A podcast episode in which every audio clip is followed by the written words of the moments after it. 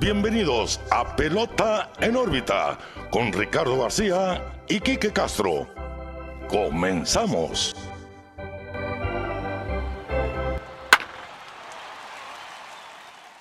Hola, ¿qué tal amigos? Bienvenidos a un nuevo episodio de Pelota en órbita. Los saluda como siempre su amigo Ricardo García y como todos los lunes estoy excelente, bien acompañado por mi amigo y su amigo Quique Castro. ¿Qué onda, Quique? ¿Cómo estás? Muy bien, Ricardo. Otro capítulo más de Pelota en órbita, número 69. 6-9. Ya nos vamos a despedir de los 60, vamos a entrar a los 70.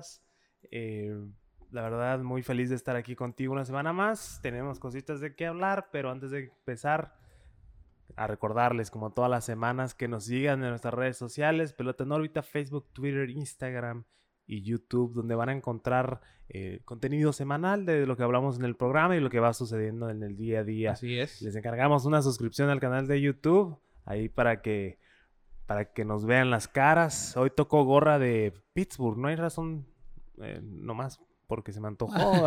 es que no me la había puesto. Mira, mejor di, porque van dos jugadores de los Piratas el juego de estrellas. Sí, van dos jugadores de los Piratas. no, pues nomás eh, es una gorra tipo retro. Muy retro esa. Muy retro, así como de, de cajoncito, así está, está medio extraña. Por eso la compré porque me gustó. Muy original, muy peculiar. Parche de la Serie Mundial número 76. Yo hoy vengo con camiseta de los Royals de Salvador Pérez. Claro. Se confirmó que va al Home Run Derby. Un bizarro home run derby. Extraño. Sí, realmente vamos a ver jugadores que no nos esperábamos. Mancini, Pérez, pues Otani realmente ha sido el, máximo atractivo ahí. Trevor Story, el de casa, va a ir también. Vamos a ver cómo... Faltan dos todavía. Sí, faltan tres. Pete Alonso también va. Van cinco apenas. Mm, vamos a ver en el transcurso de esta semana quién es más van. Bueno, ya dijo Kike, síganos en todas las redes sociales como Pelota en órbita para ver nuestro contenido semanal, los episodios en todas las plataformas de audio digital, Spotify, Google Podcast, Apple Podcast y YouTube, el formato de video, todos los lunes. Así que ustedes interactúan con nosotros y nos ayudan a crecer. Bueno, Kike, una semana bastante buena, que realmente tuvo mucho de qué hablar. Hubo de mucho, ¿no? Sí, pasó de, pasó de todo esta semana. Estamos a una semana, bueno, un poco más de una semana del juego de estrellas. Sí. Eh, ya salieron los rosters, que lo vamos a ver un poco más adelante. Hubo drama como todos los años. Y sin duda, ha habido mucho ruido por los jugadores de nuestra portada de este episodio. Tanto Vladimir Guerrero y sobre todo por Chohei Otani, que es con el tema que vamos a partir. Así es. Nos han hecho ahí carrilla de, de Otani en órbita y demás. Pero. Oye, pues cómo no vamos a hablar de ese señor si ve lo que está haciendo. Y lo hemos dicho desde Spring Training. Chohei Otani venía en serio desde, desde sus declaraciones en, en, febrero de estoy mejor que nunca y lo vimos en febrero, en marzo. The show show, el show. no, realmente ha estado excelente y yo ya lo dije, para mí es el jugador más emocionante de la actualidad. ¿Cómo no va a serlo? Y, yo, y se ha ganado uno de mis puestos de favorito de, de los últimos años. Realmente. Está llegando para cara a Mike Trout. Sí, e, es que mira, antes yo por inercia ponía a los Angels porque juegan a las 7 de nuestra hora local. Sí. Ya uno desocupado ve a los Angels por Mike Trout. Bueno, pues ahora los ves por Otani. Claro. Imagínate el momento que llegue Mike Trout, esa alineación que... Nos urge. Sí, ya bajo de estrellas, Mike Trout no va a participar seguramente por su lesión, pero fue convocado como titular. En fin, de que ahora los Angels tienen a las dos caras del béisbol porque para mí Shohei Otani lo que está haciendo se está convirtiendo en una de las caras de la MLB sin duda. Y de una manera natural. No se siente tan forzado como a veces se puede sentir. Que te das cuenta que están promocionando mucho a un jugador o que le están poniendo atención de más. Con Otani simplemente sin hacer mucho ruido, así como Mike Trout, ¿no? Sin hacer mucho ruido. El, ruido que hace lo hace en el terreno. En el terreno totalmente, ¿no? poco expresivo el momento de jugar, pero... ¿Y sabes qué me ha gustado de Otani también? Cosas extracampo, extraterreno, que lo lleguen a entrevistar, por ejemplo, y necesita el intérprete, sí entiende el inglés, pero todavía no lo domina y demás. Sí.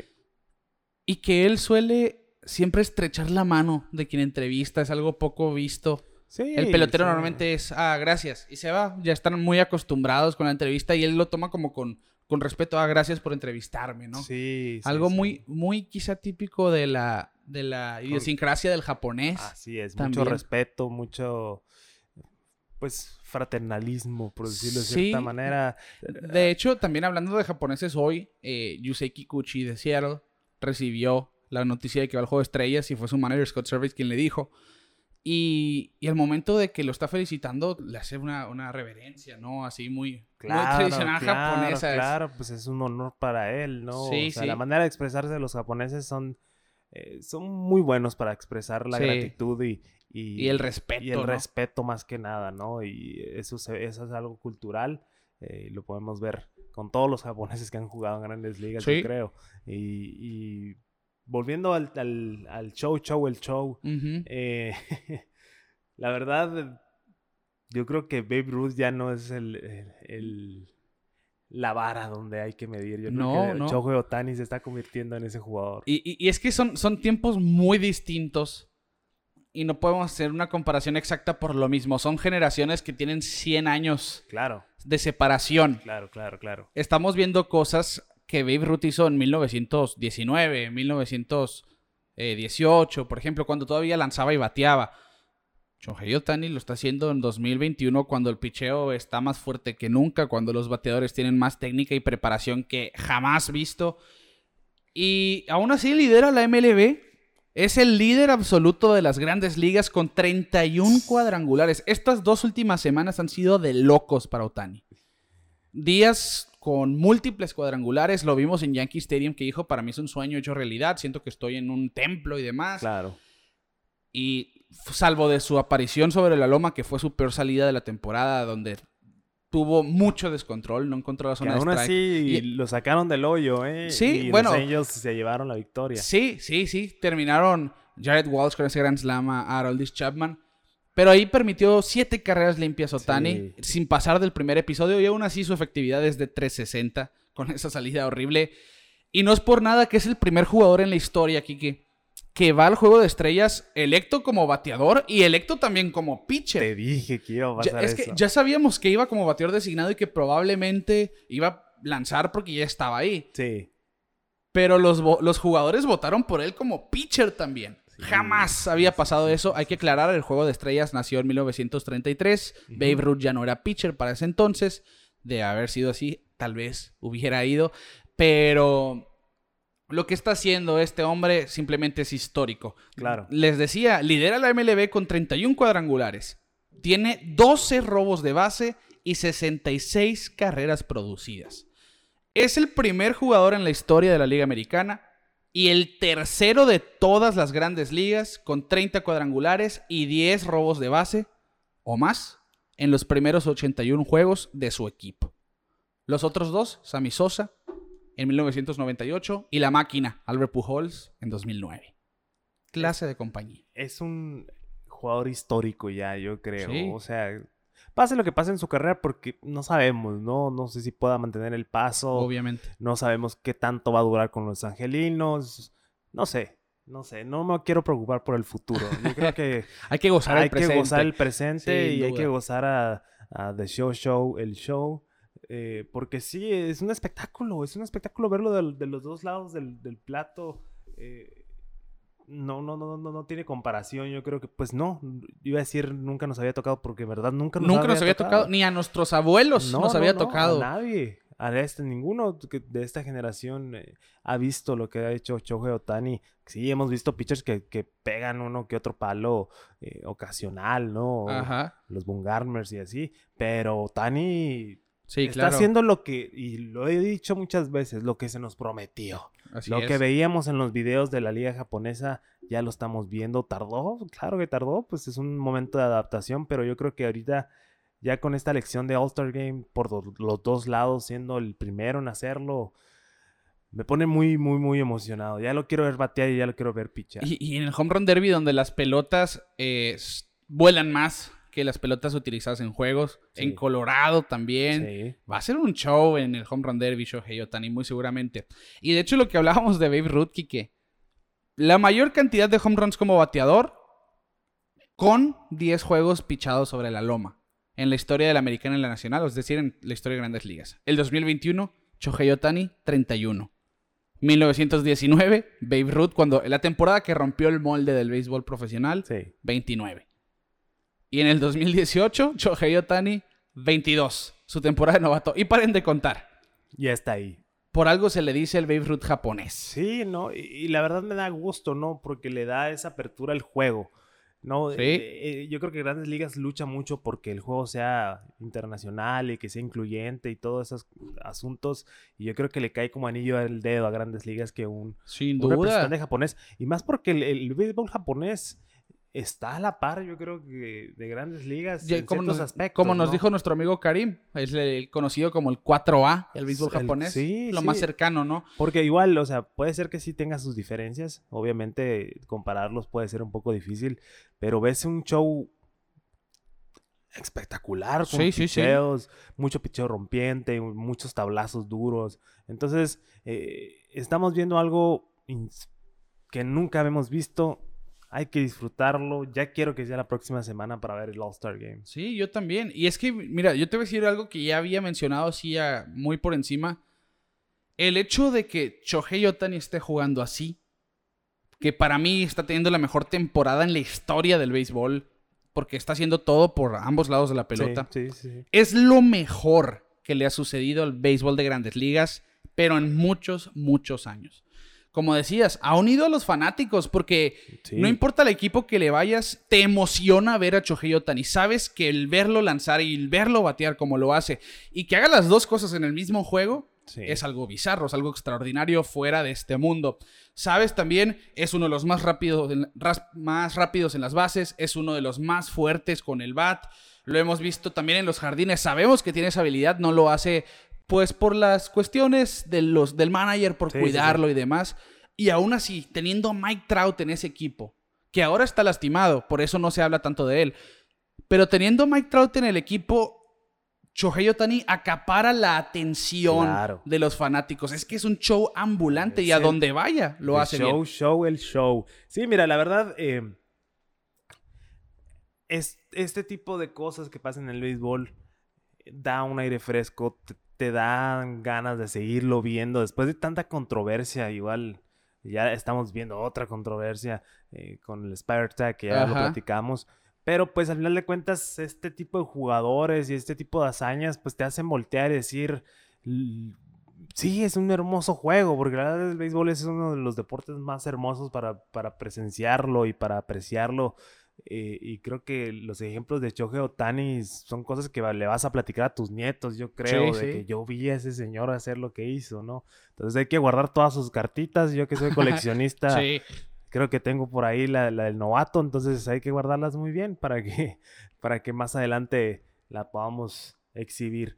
Pero bueno, Ricardo, mm, Para cerrar este tema de- de Otani, pues decíamos, lidera en cuadrangulares, está en el top de producidas, tercer lugar en OPS, realmente ha sido muy, pero muy importante para los Angels porque a pesar de no contar con Mike Trout, no han, no han sido descartados de la pelea gracias precisamente a Shohei Otani porque el picheo eh, colectivo de los Angels es un asco, hay que decirlo. sí, sí, sí. Y Otani tiene efectividad de 360 con 83 ponches en 60 innings, promedia 12 ponches por cada 9 entradas. Sabemos que las bases por bola es un problema, pero del que yo no me preocuparía después de ver el splitter más imbateable del béisbol y un buen slider y buena velocidad también en su recta. Necesitan apoyarlo con otro pitcher. Sí, es lo Yo- que le ha faltado a los Angels en los últimos años. ¿no? Picheo, No, han tenido sí. un abridor sólido. Eh, por ejemplo, Otani le quita mucho peso a Trout. Y yo creo que Trout va a mejorar Sí, por tener el soporte de Otani. Es ma- y es que hay gente que dice, bueno, la segunda mitad va a bajar su ritmo Tani. Muy probablemente sí, tiene Sí, un sí, ritmo muy difícil de, de mantener. Pero hay que recordar que una vez que esté Mike Trout en ese line-up, va a ser muy difícil. Bueno, no le voy a lanzar a él porque eh, viene Mike Trout después, no va a tener protección. Bueno, ahí va a estar ahora esa protección. Sí. Ahí va a estar. Jared Walsh ha hecho un buen papel ya teniendo estos tres juntos en el orden al bat. Seguramente los Angels van a mejorar en la segunda mitad. Ojalá, de la ojalá. temporada. Los queremos ver buenos. ¿Y sabes tú, Kike, que nomás existen cuatro jugadores en la actualidad que el 90% de sus contactos es duro y el 90% de sus sprints es por encima del élite de 30 pies por segundo? Y uno de ellos es Otani, el niño Fernando Tatís, Ronald. Acuña y Tyler O'Neill. Son los únicos que le pegan duro y corren duro. Y lo que me impresiona más es que eh, Otani está, está grande, o sea, es Sí, un... 1.93. O sea, es un... No peso pesado, sino que es un Es, sí, individuo... es- es grande, es grande. Grande, Está, eh, grande. muy fit y lo que tú quieras, por pero es grande. ejemplo, Acuña, pues se ve más, más chaparrito, más ágil. Otani, no digo que Otani no se vea ágil, pero no te da la impresión de que, de que corre de esa manera. A eso me refiero. No, y da unas zancadas enormes. Sí, Yo- sí, me- sí. Ese, ese rodado dentro del cuadro de hace un mes que llegó a primera, le ganó el tiro y como en cinco pasos llegó a primera, Sí, ¿no? sí, sí, Exagerando un poquito. Un ahí. atleta muy completo. Si es un jugador generacional, un cometa, algo que no se ve en mucho tiempo, así que hay que aprovecharlo. Quien no le emocione a Otani, repetimos, algo están haciendo mal. Busquen Muy un mal. psiquiatra, un psicólogo, Muy porque mal. Yo les puedo recomendar uno. En serio, en serio, hay que emocionarse con este hombre. Bueno, Quique, lo que vimos esta semana fue la revelación del roster de Juego de Estrellas. Así es. Nosotros, los fanáticos, votamos por los titulares, los jugadores y managers se, se encargaron de votar por las reservas, por el resto del roster y no los anduvimos tan errados, ¿eh? No, fíjate que no. Que, que ahí más o menos le atinamos a uno que a otro. Por lo menos, mi... Fue como una fusión entre los dos, porque Sí. sí. En, Eh. en la Liga Americana, ahí va, los voy a decir, ¿no? Eh, Vladimir Guerrero Jr. en primera, todos sabíamos, Marcus Simeon, Bogarts, Devers, Teóscar Hernández, ese sí me sorprendió, Sí. Mike Trout, Aaron Judge y Shohei Otani como bateador designado. Y Salvador Pérez de catcher. Oh, Y Salvador Pérez de catcher. Y luego, en la Liga Nacional, Buster Posey como receptor, Sí. Freddy Freeman, el MVP en la inicial, que hubo drama por el caso de Monsi. Mucha gente pensaba que Max Monsi era el primera base titular. Adam Frazier, que ha sido el mejor segunda base de, la- de las grandes ligas esta temporada, de los Piratas de Pittsburgh. Fernando Tatís, Nolan Arenado, Jesse Winker, eh, Nick Castellanos y Ronald Acuña en los jardines.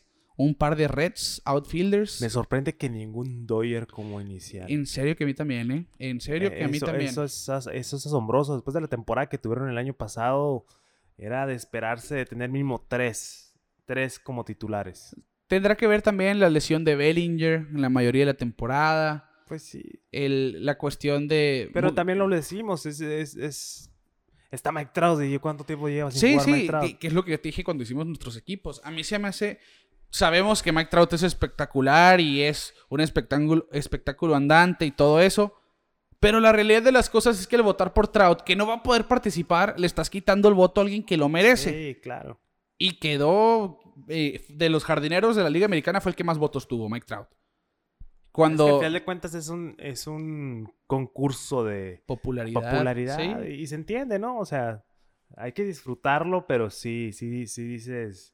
Bueno, ahí le puedes dar otro puestito a alguien más, ¿no? Sí, claro. Por ejemplo, el caso nosotros platicamos de Cedric Mullins, Sí. que entre los jardineros de la liga está en los tops de casi todos los números ofensivos. Y no quedó titular, bueno, está bien. Y no sabíamos si iba a quedar de reserva. Sí, sí quedó de reserva. Y para allá voy. Las reservas de la Liga Americana van Mike Zunino, José Altuve, Bo Bichette, Carlos Correa, Matt Olson, el único atlético de Oakland que va al Juego de Estrellas. José Ramírez, Jared Walsh, Michael Brantley, Joey Gallo, Adolis García, Cedric Mullins y por último Nelson Cruz y JD Martínez. De acuerdo con todos menos Bradley, Correa y Altuve. Michael Brantley. Por los Astros. Son los Astros. Por los Astros, ok. Correa y Altuve. Que Pero han tiene tenido... que haber un representante mínimo, ¿no? De cada Eh, equipo. Se supone, Se. Es, es lo que se suele hacer, pero no siempre sucede. Y José Altuve, Carlos Correa y Michael Brantley, todos han tenido temporadones, los odiemos o no, pero no es por nada que, Sí, sí. que están en primer lugar los Astros de su división. sí, sí. Y los pitchers de la Liga Americana, Garrett Cole, Lance Lynn, Carlos Rodón, Shane Bieber, Shohei Otani, Haroldis Chapman, Liam Hendricks, Matt Barnes, Nathan Iovaldi, Kyle Gibson, Yusei Kikuchi, Ryan Presley y Gregory Soto de los Tigr- Tigres de Detroit. A mí me sorprendió mucho el caso y la ausencia de Chris Bassett Sí.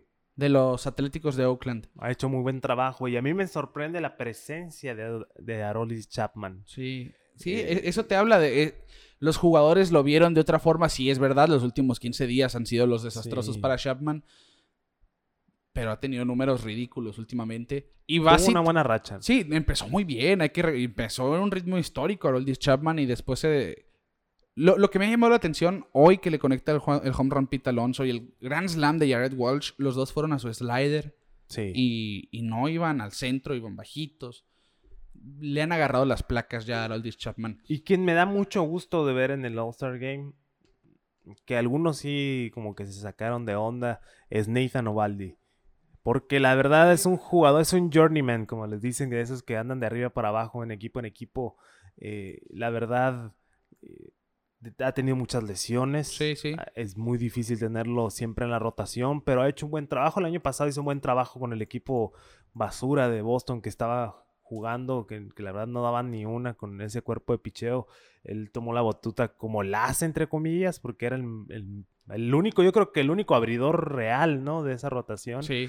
Y, y después, pues, de tanta lesión, vino ese regreso del 2018 y ganó el anillo con el equipo ese.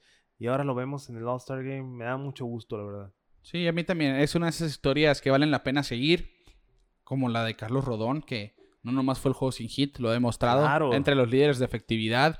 Y Kyle Gibson, que ha sido la sorpresa de esta temporada entre pitchers. Tiene efectividad de dos, cerrada. Realmente ha sido lo mejor. Está muy buena la selección. Sí, me gusta. A, a mí no me, hace muchísimo ruido el no ver a Chris Bassett nomás. Sí, claro. Que igual. seguramente lo vamos a ver, porque hay que recordar que siempre antes del juego de estrellas, los pitchers que tiran el domingo ya no tiran en el juego de estrellas, que va a ser... Ya no participan, pero ahí andan. Ajá, sí, ahí están en la mezcla, ¿no? Siempre los que tiran tres días antes del juego de estrellas aproximadamente ya no, ya no juegan e invitan a otros. Y muy seguramente vamos a ver a Chris Bassett. Ojalá En, sí. en ese caso, Shane Bieber está en la lista de, lesionados con los indios de Cleveland. No, no creo que juegue Sí. en, el, en el juego de estrellas. Y nomás, pues para que se den una idea de Bassett, es líder de entradas, segundo en victorias, sexto en efectividad y séptimo en ponches y no va al juego de estrellas. Así que ahí está mi, mi único pero de la Liga Americana. Sí. Y en la Liga Nacional, Kike, pues las- los pitchers van Jacob de Grom, Kevin Gossman, Corbin Burns, Brandon Woodruff y Yu Darvish como abridores. Y van Josh Hader, Craig Kimbrell, Mark Melanson, Germán Márquez, Alex Reyes y Trevor Rogers junto a Zach Wheeler. Que son como cuatro relevistas aproximadamente. Realmente el picheo de la Liga Nacional me gusta más. Es una rotación. Claro. Cualquiera de esos pitchers podría abrir sin problema. Obviamente vamos a ver a Jacob de Grom Sí. lanzando la primer pelota. Sí, sí, sí. Pero Kevin Gossman, Burns, Woodruff, Darvish, todos, Pero- hasta Zach Wheeler, han tenido temporadas excelentes. Igual me sorprende no ver ni a Trevor Bauer, que es el Cy Young, ¿Será por el drama de... ni de- a Clayton Kershaw.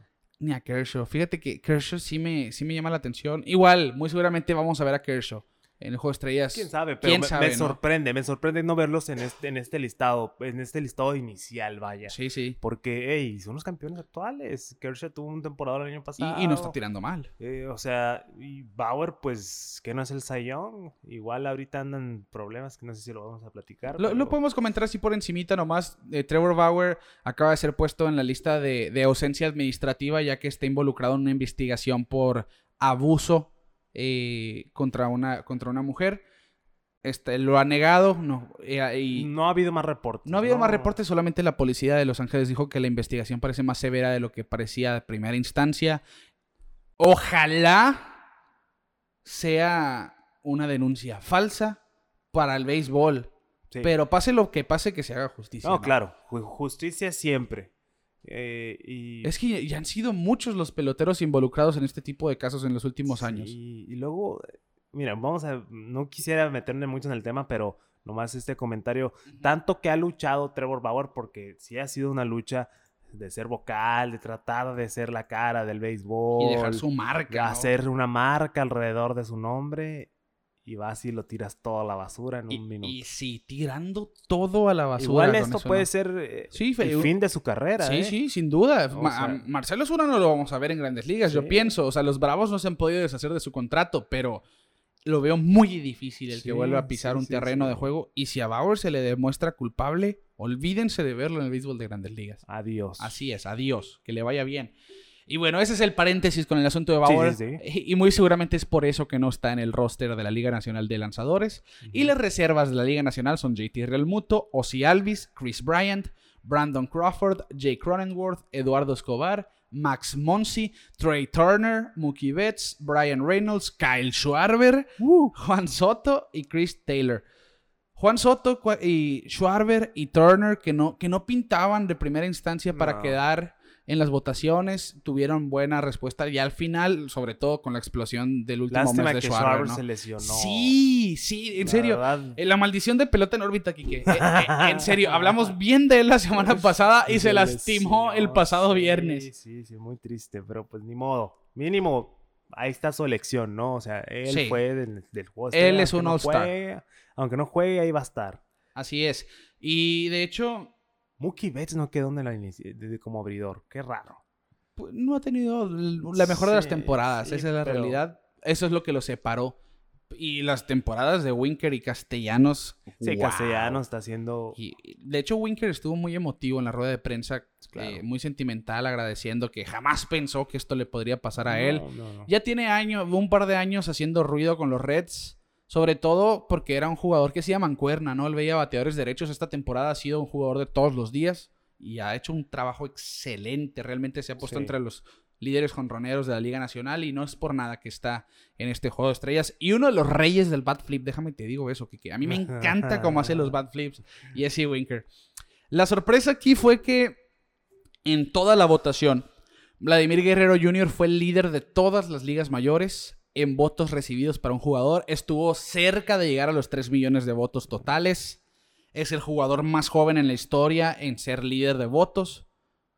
Y es que la temporada que ha tenido Vladito no es para menos. El Vladito. La verdad, su papá, el señor Vladimir Guerrero, lo publicó en sus redes sociales, ¿no? Y esa Sí. imagen icónica que sale él en el juego de estrellas, no me acuerdo si era el de San Francisco. No, no recuerdo, no me yo acuerdo. tampoco. No me acuerdo, no tengo la imagen a la mano. Jersey negra con rojo. Sí, y, y sale Vladito ahí junto con él, que siempre estuvo con él, ¿no? En los juegos de estrella, y ahí lo traía, ¿no? Entonces se fue contagiando de todo el béisbol y se ha convertido en un pelotero estrella. Así es, y de hecho eso es, lo- es lo que cita aquí Vladimir Guerrero. Cuando yo iba a los Juegos de Estrellas siempre me acompañabas y ahora fuiste líder de votos de toda la liga. Estoy orgulloso de ti, mi hijo, ¿no? Y claro, demás. ¿cómo no va a Y estar cómo no, es que, mira, es líder en impulsadas del béisbol de grandes ligas, segundo en promedio en la Liga Americana detrás de Michael Brantley, segundo en home runs detrás de Shohei Otani, es líder de OPS, y de no ser por Shohei Otani sería el claro favorito al MVP, no habría debate. Sí. Pero lo que está haciendo Otani simplemente ha hecho muy difícil el decir Vladimir Guerrero se merece el MVP. Quizá sí, quizá no, porque son dos temporadas históricas las de ambos. Sí, ahí ahí vamos a ver cómo, cómo toman de criterio los, los escritores y todos los que tienen el voto al MVP. Así es. Eh, Yo creo que sí, está muy... no- yo no podría decidir ahorita. A ver, bueno, y, y como estás diciendo que no podrías decidir ahorita en la primera mitad, ¿a quién le darías el MVP tú? Ah, yo se lo doy a Vladito. Tú habla, yo voy con Otani. Es que la verdad, a mi criterio, a mi criterio, yo siento que la influencia del MVP tiene que ser positiva en un equipo. ¿En qué me refiero? O sea, En que afecte el en standing. que ¿no? afecta en los standings. Igual los Blue Jays no están en primer lugar, pero están dando pelea, pues. O sea, han hecho un buen trabajo los últimos partidos, han jugado muy bien. Y pues, la verdad, eh, Vladito es parte fundamental de los Blue Jays. Entonces, duda. Siento que, que en, mi, en mi votación, si yo tuviera el voto, se lo daría a Vladito ahorita, ¿no? ok, ok, muy válido. Vamos a muy ver válido. qué pasa En la primera mitad, por lo pronto. de primera mitad. Sí, Primera- bueno, yo voy con Otani. Cualquiera de las dos es válida, la realidad de las cosas. Sí, sí, y, claro. y los invitamos a que nos digan para ustedes quién es el MVP de la primera mitad en la Liga Americana. En la Liga Nacional, para mí, sin duda, es Fernando Tatís. Lo que ha hecho es increíble. Fernando Tatis. Fernando Tatís ha hecho mucho ruido. No pasa desapercibido en este episodio. Nope. Pero simplemente los de la Liga Americana con el BAT han hecho todavía más ruido. Y quien hizo ruido, Kike, esta semana, que fue lo primero que sucedió esta semana, eh, quien va al juego de estrellas por primera ocasión, Trey Turner de los Nacionales de Washington. Yo no podía creer que no aparecían en el top, en el top 3 de votos de shortstops de la Liga Nacional. Sabíamos que Tatis iba a abrir, pero ver a Javi Baez y ver a Brandon Crawford por encima de lo que está haciendo Turner, que a mí sí me hizo ruido, no demerito a los demás. Y al final de cuentas, los jugadores votaron por Trey Turner para ser suplente. ¿Y, y en qué momento, eh? Porque cuando ah, se dice ahora, domingo, que grabamos que va como suplente, y esta semana, curiosamente, batió el primer ciclo de la temporada, Kike. Así es. ¿Qué es el ciclo para los que no saben? Bueno, el ciclo o bicicleta, como le llaman en algunos lugares, sencillo, doble, triple y cuadrangular, todo en un mismo juego. Así es. Sí, y la verdad también es parte fundamental de los Nationals. Sin duda. Eh, los tienen en la pelea, han levantado en los últimos días, ya se pusieron a cuatro juegos, eh, se está poniendo candente el este ahí de la Nacional después de tanto que hemos hablado. Siguen estando en récord negativo, siguen estando en récord negativo, pero... Pero estaban como nueve juegos, sí, ¿no? ya se está viendo una mejoría ahí en el, en el béisbol que se está jugando en el este de la Nacional. Eh, y vimos algo histórico. Sí, la verdad, sí, es que- seguimos viendo cosas históricas. Y sí, el ciclo es algo, es una hazaña, lo quieran o no. Han sucedido 331 en la historia de la MLB. Pero lo más impresionante de este ciclo es que fue el tercero en la carrera de Trey Turner. Así Ya es. tiene tres. Eso es un récord del béisbol de grandes ligas. Solamente Sí. cinco hombres lo han logrado. Se unió a un grupo que encabeza John Riley, Bob Meusel, Babe Herman y Adrián Beltré, que fue el último en hacerlo. Y lo más curioso es que lo hizo en su cumpleaños. El único que ha pegado el ciclo, que ha bateado para el ciclo, el día de su cumpleaños. Esas coincidencias del béisbol. Un coincidencias. saludo a nuestro amigo Rafael, que, que lo vuelven loco. Pero Pues, sí. el, el pasado 30 de junio, su cumpleaños, y bateó el ciclo. Sí, la verdad a mí me emociona mucho el ciclo. Es de las, cosas, de las cosas más emocionantes que puedes ver en el béisbol. Porque hay muchos factores. O sea, sí hay más ciclos que, que juegos perfectos o no. Sí, sí, sí. Pero los Pero es- factores... Es, quizás la segunda hazaña más difícil para un bateador, ¿no? O sea, los factores que tienen que pasar en el juego. O sea, en primera tienes que agarrar cuatro turnos. Mínimo. Mínimo. Luego, el home run, pues, es de lo más espectacular. Pero pues así que tú digas difícil, si puedes, lo puedes hacer. Sencillo, fácil, doble, ahí medio tri Y el triple yo creo que es lo más complicado. Sí, del- y, del- y sobre todo, depende del perfil del jugador que lo Sí, hace. claro, Por claro. ejemplo, para Adrián Beltré, eh, que el, el último ciclo que batió fue en el 2012, si no me equivoco, ya era un veterano. Ya el triple ya no es cualquier cosa. El home run como quiera. El home run sí, él tenía poder. Pero Trey Turner, yo te voy a decir algo, no va a ser el último ciclo que va a batear. Pues no sé. Va a romper ese récord. Es que realmente, obviamente, no es cualquier Ya cosa. pegó dos en un año. Sí, sí, es a lo que voy. Eh, eh, tiene, tiene las herramientas para hacerlo. Es uno de los jugadores más rápidos del Sí, béisbol. sí, tiene sí. el poder para hacer temporadas de 30, 30, 30 home runs, 30 robos de base. Y sabe batear. El triple fue un batazo hacia el jardín derecho que la esperó último segundo y la tiró por la raya del, right field. Es, un buen bateador. Es muy buen bateador, velocidad de piernas, Sí, tiene sí, todo lo que se necesita para volverlo a hacer. Así que yo pienso que Trey Turner va a romper esta, Vamos a ver. esa marca. Así que está Hay que estar al pendiente. u- de- uno de los datos para pantallar al suegro de este episodio. Trey Turner es el único que ha bateado el ciclo el día de su cumpleaños. Ok. Quique, bueno, el, el episodio antepasado Antepasado. platicamos de la situación pegajosa. Sí. Ya se empezó a revisar a los lanzadores por el uso de sustancias foráneas, ajenas al, al- al terreno de juego. Ha caído uno nomás. Ha caído Héctor Santiago. Sí se le suspendió por 10 juegos después de revisar su guante en laboratorios y demás. Sí. Que decía él, no, es una mezcla de mi sudor y, y, y rosin, que dicen que es como brea, cal. Pero aparentemente no era así. Y total, se empezó a hablar de que se iba a suspender esto para, a mediados de mayo y se puso en acción esta, esta medida de castigo a los pitchers que usen sustancias externas a partir del 21. El De reforzamiento, junio. pues, de la regla. así es. Más que nada. La mano rígida. La mano tal. rígida, sí. Y bueno, aquí traemos una comparación de cómo iba la temporada antes y después de esta fecha del 21 de junio que se empezó a castigar a los pitchers por el uso de sustancias. Y Está para pantalla el suegro. ¿eh? sí, sí, es que no, no es coincidencia. No. No, es coincidencia. No. Quienes pensaban, bueno, ¿qué tanto puede ayudar el, el, el Spider Tag? O cual- Ese es la mayor ayuda, eso sabemos. Y qué tanto puede ayudar el bloqueador o que la, La brea, sustancia. Lo que sea. Sí. De que ayuda, ayuda. Y Sí. punto. Sí. Mira, del primero de abril al 20 de junio de esta temporada se anotaban 8.84 carreras por juego. Había un promedio muy precario de 2.39 y una Sí. efectividad de lanzadores de 4.12. Esos en toda la liga. A partir del 21 de junio, 9.28 carreras por juego. Es una carrera más. Dos, 246, punto 246 de promedio de bateo, subió 7 milésimas. Y la efectividad subió de 412 a 445.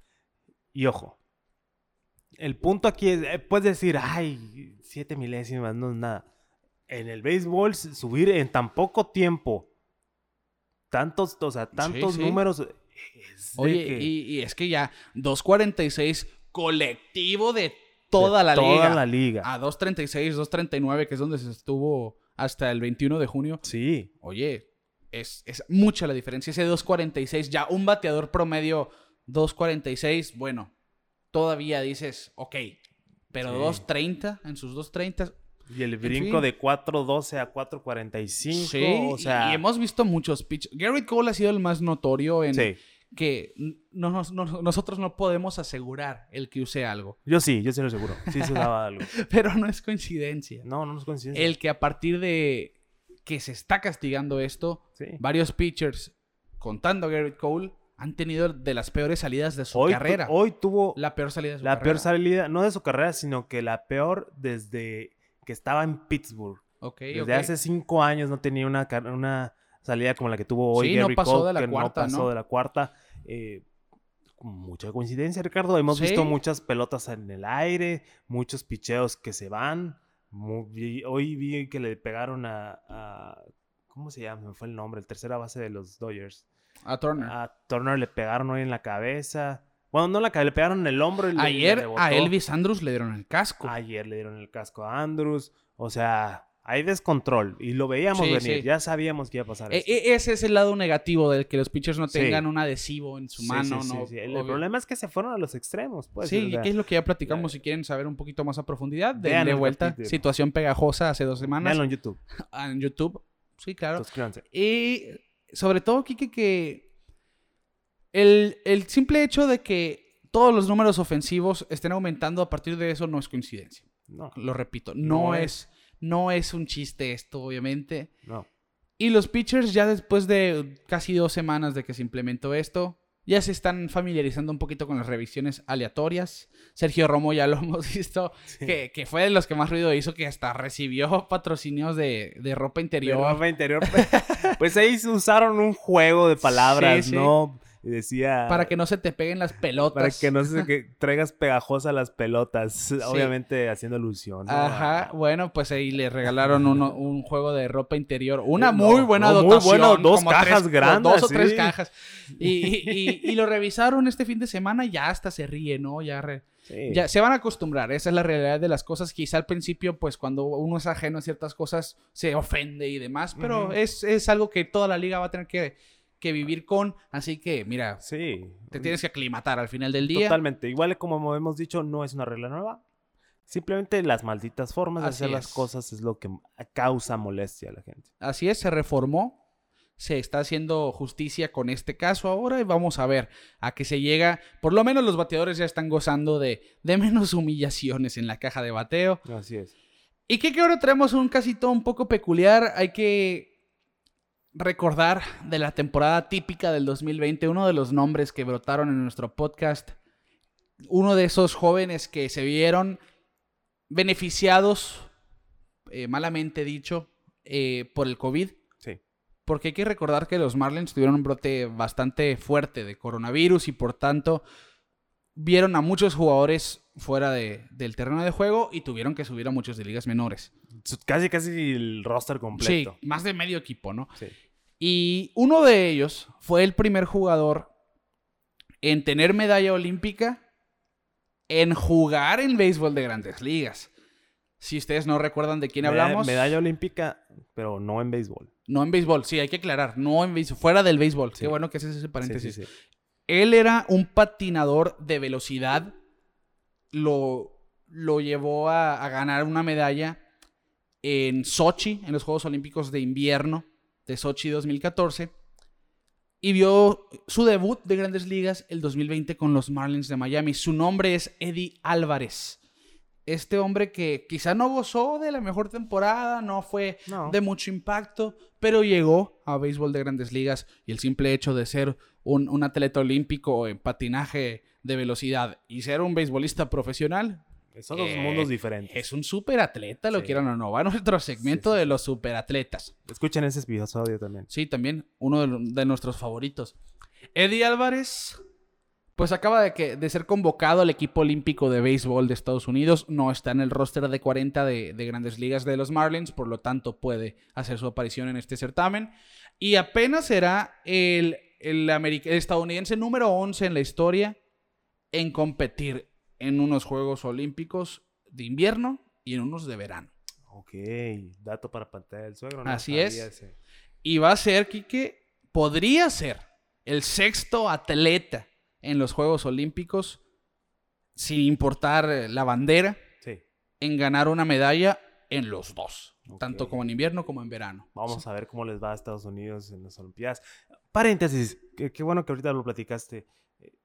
Para aclarar un poquito cómo está la situación de los jugadores elegibles Ok, al, al- a el, el- los el único, Juegos Olímpicos. la única limitante de los equipos es quien va a los Juegos Olímpicos no puede estar en el roster de 40 de ningún equipo de grandes ligas. ¿Pero eso es por parte del- de los Juegos Olímpicos o por de sí, grandes sí, de ligas? grandes ligas. Es el acuerdo mutuo. Ah, es un acuerdo mutuo. Sí, porque, porque el, el Grandes Ligas tiene el Clásico Mundial de Béisbol, Exactamente. que era la contraparte cuando quitaron Ajá. al béisbol como juego Precisamente. olímpico. Precisamente. Y, y de hecho, son muchos jugadores que, que vamos a ver en los Juegos Olímpicos que han pasado por grandes ligas, pero ya no están en grandes ligas y esa es la realidad.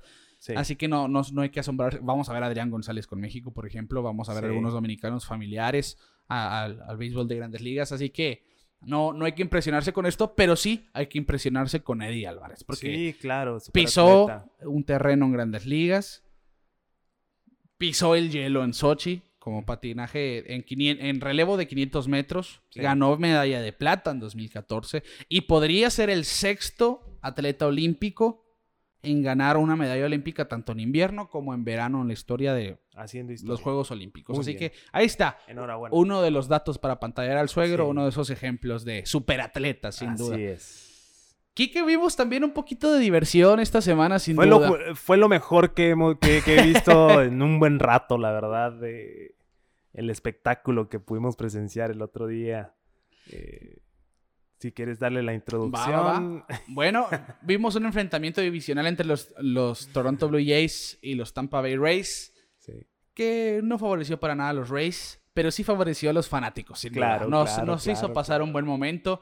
Pues ganaban 11 a 1 los, los Toronto Blue Jays, pero eso no nos quitó la, pues el- la buena... el deleite. La buena vibra, el deleite de ver a Brett Phillips sobre la Sí, loma. Brett sí, Phillips, sí, el mismo jardinero que conectó el hit para ganar el cuarto juego de la Serie Mundial del 2020, que no ha tenido una espectacular carrera, pero ahí ha estado con los Rays últimamente. Y lo vimos calentando en el bullpen, pero ¿de qué forma? de no? una manera, de la verdad. Eh, obviamente, pues es parte de, de- de- del béisbol de divertirse, ¿no? Es que es cuando dices, es que esto no deja de ser un juego. Exactamente. Y lo veíamos en el bullpen eh, tratando maneras diferentes, diferentes deliveries, hacía movimiento, hacía otro. Y la verdad, cuando, cuando iba a entrar el juego, se ve que está asomándose por la reja, ¿no? Y como que ya les iban a decir que ya iba a entrar y se aparta, abren la reja y empieza a correr a toda velocidad, a toda velocidad. A la hit bell. A la hit bell, sí, ¿te acuerdas? Y se barría, ¿no? Sí, Antes él de- llegaba barrido a la loma. Llegaba barrido a la loma. Y, y el primer lanzamiento, una recta, 94 millas. 94 millas el primer pitch. Y ya después ya empezó a, jugar- a, a tirar, creo que era nudillo, no sé. Era, qué- era, de hecho, MLB, la aplicación lo reconocía como el famoso IFUS. Eran ifus, pero Ifus. el ifus que, que Es, no- es como una curva muy lenta con caída. pero no se veía tan curviado. Eh, pues que se veía de globito. Bueno, pues sí. Ah, pero todas iban entre 47 y 50 sí, millas. sí, sí, sí, sí, sí. Cuando acababa de demostrar que podía tocar 94, 94, con un obviamente. wind-up muy poco forzado. Sí. O sea, muy probablemente la llega a 95 o más Brett Phillips. Con una técnica correcta. Sí, claro. Fácilmente. Y luego, lo mejor de todo fueron las declaraciones después. ¿No? Que en las entrevistas que dan a- al final de los juegos que dice Brett Phillips, no, pues es que yo llegué con toda mi intensidad, a mí me- el manager me dio la oportunidad de lanzar en este juego, con una seriedad, pues obviamente, pero en broma, ¿no? Sí, sí, sí, sí. Llego, tiro mi primer lanzamiento a 94 millas, ¿qué te puedo decir? Puedo ser el siguiente Shohei Otani.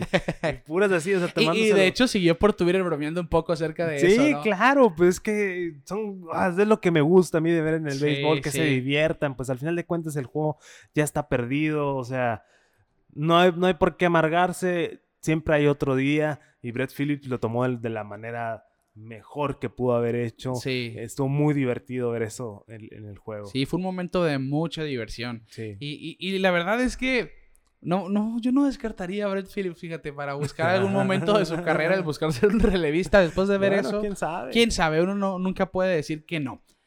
Bueno, Kike, para antes de irnos al rol divisional, traigo otro, otro, otro pequeño dato para pantallar al suegro. Venga.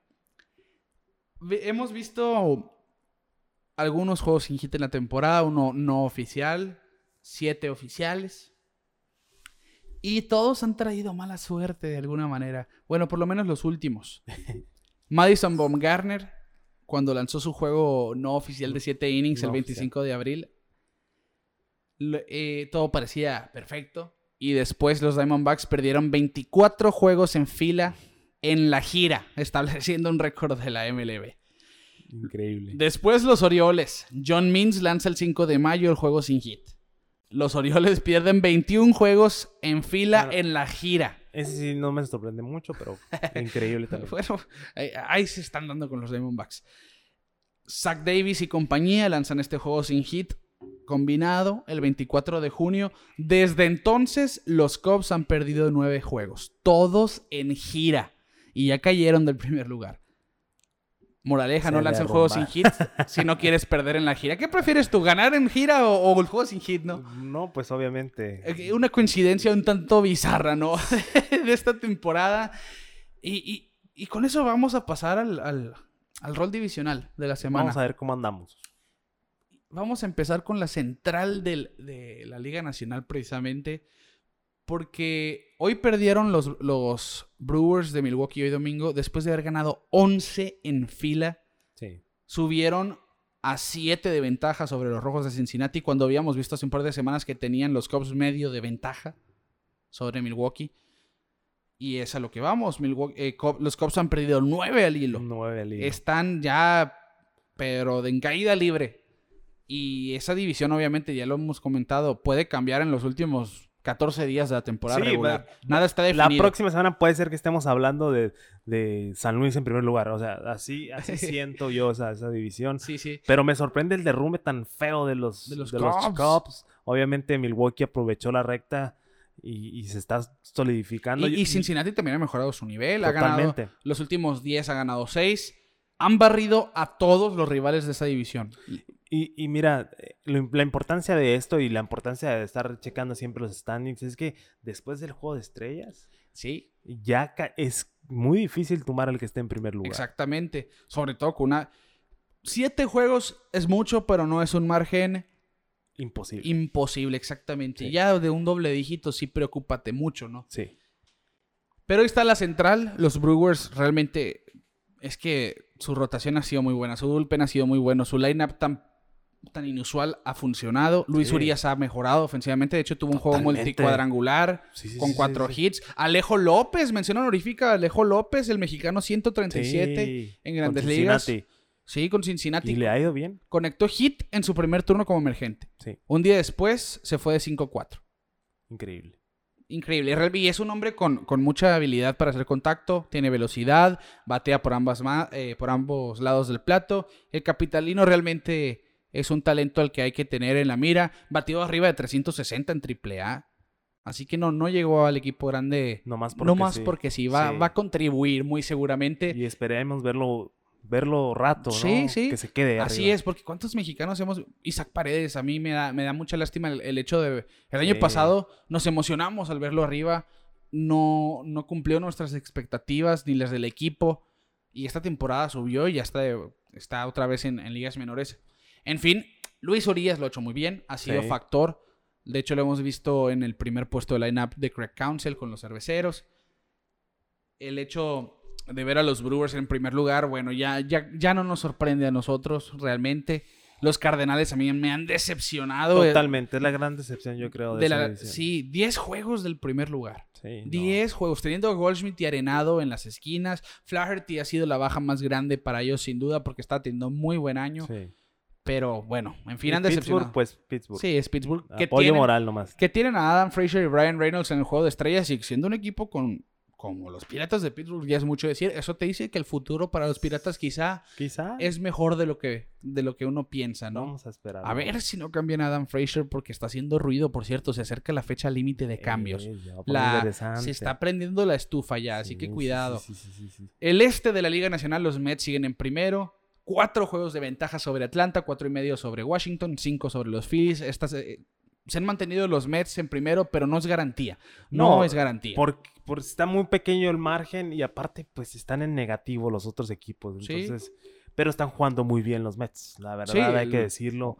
Eh, ahorita que doble cartelera, creo que se fueron uno y uno, no sé, contra los Yankees. Ganaron el primero y aquí te digo el segundo. Sí, se fueron uno y uno. Se fueron uno y Perdieron el uno. segundo. Sí, la verdad, o sea, están haciendo muy buen trabajo. Eh, Atlanta se ha levantado, gracias a Dios. Nos tenía un poco aguitados, ¿no? Verlos abajo. Y, y Eh, tiene que ver también porque ha mejorado con el bat Freddy Freeman. Sí, o si sí. Alvis ya despertó, Acuña sigue siendo Acuña. No les hace falta Osuna. Sí, la Eh. realidad de las cosas, Austin Riley ha sido, ha, ha dado un paso al frente por fin. Sí. Ah, Filadelfia ha quedado de ver, tiene mucho talento Filadelfia. Sí, pa- yo veo a Filadelfia así como, ¿sabes a quién meteríamos en ese club de Otani, Scherzer, de el Yo no puedo solo? A Zach Wheeler. Sí. Ha Y sido Zach Wheeler, que, que un hace unos años, hace dos años no, no, no decían tanto de él, no se hablaba tanto de él. Su última temporada con los Mets fue muy buena. La Pero no, se, pero no se veía como no, un es que- agente y- libre sólido. pero tuvo un buen contrato al final. Es que también Sí. era muy difícil hablar así de Wheeler cuando estaba Noah Syndergaard y estaba Jacob DeGrom en Claro. ese equipo, ¿no? Obviamente es claro, como el tercero en discordia ahí, sí, sí. pero ha hecho muy buen trabajo desde que llegó a Y Joe Filadelfia. Girardi es buen manager, o Sí, sea, es sí, lo que me la sorprende. de las No cosas. sé qué es lo que estará pasando ahí. De Bryce Harper ni quiero hablar. El bullpen pero de los Phillies es una basura, eso Ya ha es un sido hecho. desde el año pasado, sí, ¿no? sí, sí, sí. No, no hacen el trabajo. Muy bien. Bueno, y en el, en el oeste sí, ya están empatados los Dodgers y los Giants. Se prendieron los Dodgers. Llegaron a perder cuatro al hilo en esta semana, los gigantes les afectó, mientras que los Dodgers han ganado nueve en fila. Sí. Los Dodgers ya son los Dodgers que vimos la temporada Sí, pasada. se están calentando. ya vez. están sus jugadores sanos. Se fue Bauer, pero tienen la habilidad de... Hoy de- tuvieron un juego de bullpen muy bueno. sí, ¿eh? es, es a lo que iba. Tienen la, la habilidad de que no pese tanto esa ausencia, Sí, ¿no? sí, sí. San Diego se tuvo una racha negativa en la semana, pero 6 y 4 en los últimos 10. A pesar de eso, están a cuatro juegos. Y es que la realidad de las cosas, yo veo como que van a. Los dos comodines se quedan en el oeste. Sí. Yo así lo veo. Está, Así está lo veo. demasiado duro ahí el oeste ahorita. Se está colocando como la mejor división de, la, de este año. Y es que la- las series, las series entre Dodgers y Padres es ambiente playoff. Pero ya también las series entre Giants y los otros dos equipos. Sí, sí, sí. O sea, ese, ese trío se están dando unos tiros tremendos y la verdad de... Sí. Vamos a ver qué pasa. Ya, ya no... Ya no sé si, si San Francisco le alcanza el caballo o eh, vamos No, a yo- esperarnos yo a los cambios. A ¿eh? playoffs sí se meten. A playoffs Ah, no, sí claro, claro, claro. Yo estoy hablando divisionalmente, ¿no? Ah, ok. Porque ya se está despertando el monstruo de los Dodgers. Sí. Y, Y cuidado. Y cuidado. cuidado. Y Pujols que ha jugado muy bien, ¿eh? Desde que llegó a Los Ángeles, no, obviamente, no es, el, no, es, aire. no es la máquina de, No, claro. de hace muchos años, pero ha sido muy buen elemento Sí, para sí, Los sí. Ángeles. ¿eh? Bueno, nos vamos a la Liga Americana. Los Red Sox tienen más victorias que ningún otro equipo del béisbol de grandes ligas. 53 y 32. Llegaron a ganar 8 en fila en las últimas dos semanas. Realmente han estado excelentes. Sí. No hay mucho que comentar de esto. Es el equipo con más jugadores en el juego de estrellas. Tienen a cinco. Porque van Bogarts y Devers como titulares. Va. JD Martínez.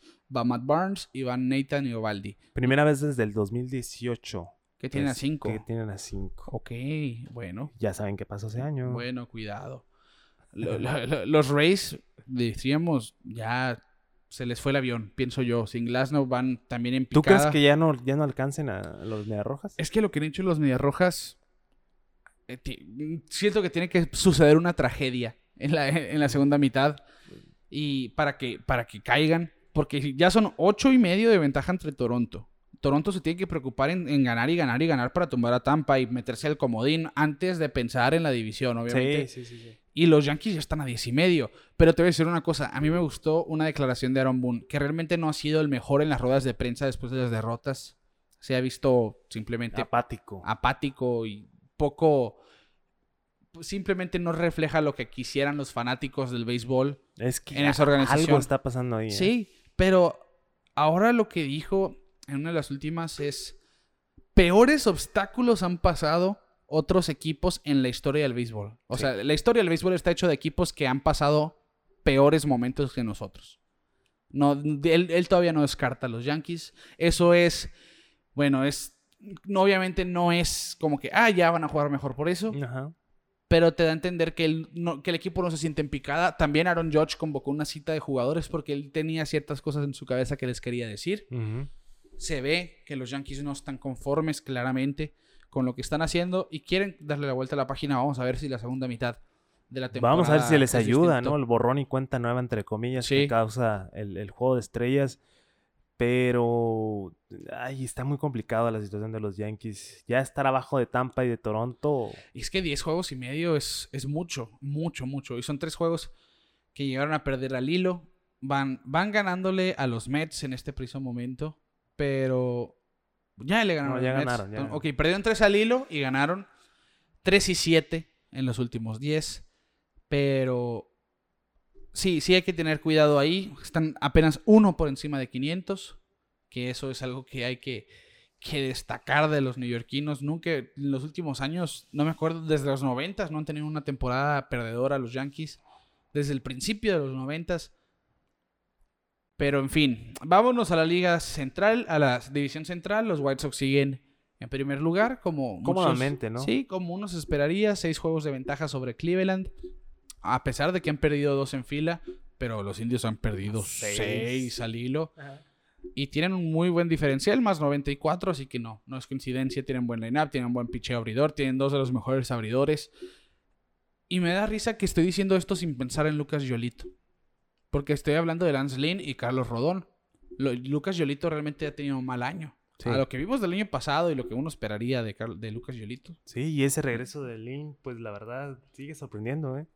No, le ha ido excelente a Lance Lynn. Le ha ido muy, pero muy bien. Hablábamos una vez que, Es un as. que, que había subido de peso, que estaba barbón y todo eso, pero él dice que le ayuda, ¿no? A estar un poquito subido de peso en su picheo. Puede ser, todo eso. puede Entonces, ser. Se ha reencontrado. La teoría. Sabatia, ¿no? Claro, claro. Sabatia también decía lo mismo. ¿no? Por eso. ¿No lo has visto últimamente? ¿Cómo Sí, está? Ya, O sea, ya, ya, ya, ya no tira ya. Y ahora sí adelgazó, ¿no? Sí, sí, sí.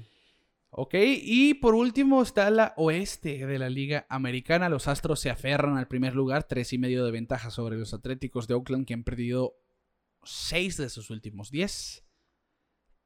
Y los Astros simplemente tienen el mejor diferencial de carreras de la liga. De hecho, con este difer- 137. ese diferencial les proyecta 55 y 30 de récord. Tienen 52 y 33. Están siendo una grosería. Nos caigan mal o no, la verdad. Al que- César lo que es del César, Sí, ¿no? no, yo Han creo- jugado muy buena pelota los Se los Astros. adjudico a Dusty Baker. Parte de, parte de, sin duda. Es que es un manager que, que hace no, cambios. es que influye, influye, influye, sí, mucho. sí. Influye mucho con sus jugadores. Oakland, que la verdad, eh, están tambaleando, pero tres y medio no, se me hace nada, mucha no, diferencia. No, realmente no es nada. La verdad están Es una jugando serie. muy bien. Ahorita la serie que acaba de pasar contra los Mediarrojas estuvo muy buena, la verdad. Oye, en serio, yo, yo sentí que está viendo playoff esa sí, serie. no, estuvo tremenda y, y- y no voy a descartar a mi favorito todavía del oeste. No, no, esto todavía no está definido. Y bueno, Kike, de esta manera vamos a llegar al final del episodio. Les agradecemos por acompañarnos como siempre. Saludamos a los mismos que saludamos la semana pasada, a todos, primero que nada, a todos los que nos acompañan, pero en especial a Alberto Gutiérrez que nos ha dejado Sí. sus comentarios ahí en Facebook, lo agradecemos de todo corazón. A Alex Fierros también en Twitter que nos ha dado algunas... Ah, me gustaría escuchar de esto, tal. Bueno, Todo lo tomaremos en cuenta, Sí, ¿eh? to- No todo lo leemos, ¿eh? Quizá que no les contestemos di- directamente. Bueno, ahí les damos el like para que sepan, lo leímos, se lo agradecemos de todo corazón. Sí. Valentín Medina, nuevamente, que también nos agradeció por los saludos. No, no hay nada que agradecer. Al contrario, ¿no? Por, por escucharnos semana con semana. Los invitamos a que compartan nuestro contenido, nuestro podcast primero que nada, Así con es. quienes ustedes piensen que les puede gustar. Oigan, fíjense que me gustó mucho Pelota en órbita por tal, tal y tal. Escúchenlos, se los recomiendo. Véanlos en YouTube. Nos ayudan mucho a crecer. Ya vamos para 70 episodios. Es una marca que no nos hubiéramos imaginado, pero así nos escuchen 50 No. personas a la semana, pues con 50 Sí, no- personas no- tendremos que hacer el programa, Nos ¿no? gusta mucho, nos gusta mucho hacer esto para ustedes, para nosotros. Llevamos al 70, la verdad, se escucha fácil, pero es más de un año de trabajo de estar aquí constantes y, y la verdad, pues eh, ojalá y lo estén disfrutando como nosotros lo disfrutamos en hacerlo, la verdad. Y como dice Ricardo, compártanos, suscríbanse en YouTube, por favor, y, y pues nos vemos la próxima semana. Bueno, así lo dijo Quique. Como todas las semanas, este episodio es presentado por Clínica Dental San Leo, el guardián de tu sonrisa. Síganos en todas partes como Pelota en órbita y nosotros les decimos, la temporada ya va a medio camino y nosotros nos vemos fuera de órbita.